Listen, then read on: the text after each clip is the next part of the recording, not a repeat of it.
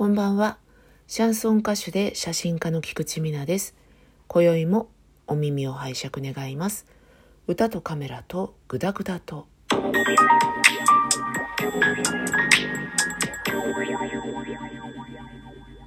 改めましてこんばんは。シャンソン歌手で写真家の菊池美奈です。年末になると増えるのが人身事故だと思うんですけれどどうでしょうか。ここ数年で全体的にね季節を問わずに増えているなっていう感覚はあるんですけれどそれでも年末になるにつれて増えるなっていう印象はありますね。私の実家の方はのどかなところなんですけどね。のどかなところの電車なので全然そんなのなかったんですよ。だけど数年前から人身事故で止まることが増えましたよね。先日ですね終電間際の電車に乗っていましてでも私の場合ね翌日が休みだったんですよたまたま。途中で止まっちゃって最寄り駅まであと数駅10分足らずみたいなそんなところで止まっちゃったんですよね。まあね時間も時間なので皆さん内心はねいろんな思いがあったと思うんですけど止まっちゃったもんはしょうがないんでみんなして待ってたんですよね。で結局30分ぐらいで動いたのかな。私はちょうど乗り換えでさてこの電車に乗ってあと10分だみたいな。その電車に足を踏み入れた途端に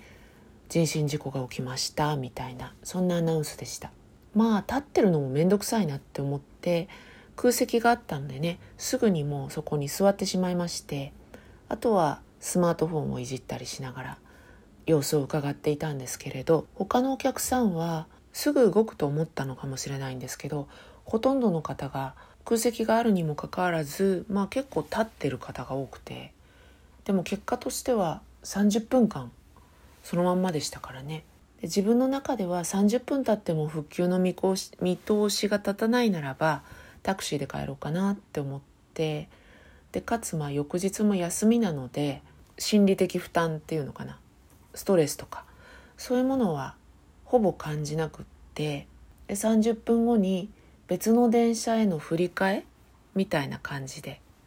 なので乗り換えてくださいって言われてああなんだせっかく座ってたのに立たなきゃなぐらいな感覚だったんですよね。帰ってから大変だったねこんな時間にとかって言われたりもしたんですけどうーんっていう感じで。まあそそんなでもなかったよっていうのが私の感覚でした。でその反面で、まあ、酔っ払って接触とかなのかそれとも飛び込みなのかっていうのは未だにわからないんですけどね。その当事者の方それからもしもご家族がいらっしゃるのであればご家族とか親しい人間関係にいる方の心理的負担のこととか運転士の方のストレスですよね。それとちょっと物分かりが悪い方とかカリカリした方に怒鳴られたり文句を言われたりするであろう駅員さんとかうんそういう方ですね。あとは変な風に感心してしまったんですけど今って現場検証早いんですよね。30分でもうだって警察の現場検証終わって電車が動き出したわけなのでその警察の方とか救急の方とかそういう方々のお仕事ぶりですよね。そういうこととかに思いをこう巡らせてしまってなんか一つのことなんだけど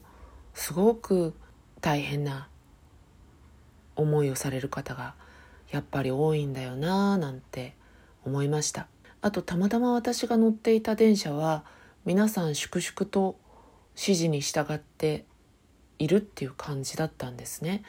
だみんな心の中でいろいろ思うこともあるんでしょうけれど切れたりとかなんだよとか言う人とかそういう素振りをする人もいなくて高校生のカップルちゃんだけがまだかなみたいなそんな感じでいたぐらいだったのでねうんそういう人たちのねそれぞれの生活とか翌日のお仕事とかねそういうものもあるでしょうからそういうところへもやっぱり影響が及ぼされるのでいろんな人の心にいろんな思いが残ってしまうんだなっていうふうに思って心がざわつくというかそんな感じで帰途につきました。冒頭に戻るとね年末になるとその自殺というかそういうのは増えてしまうんですよね。亡くなってしまう方っていうのはやっぱりなかなか止められないっていう状態に陥ってる方が多いので軽はずみにポジティブな言葉っていうのはなかなか私は言えないタイプなんですけれどただもうちょっとやりようなかったかなとかは思うのでお会いしたこともないしお話ししたこともきっとない方だと思うんですけどね。うんなんか違う選択ってなかったかななんて思うと帰り道がちょっと気持ちがね1段2段とこう複雑な気持ちになる。そんな一日でした、えー、今日はそんなところで。それではまた次回。歌とカメラとグダグダと。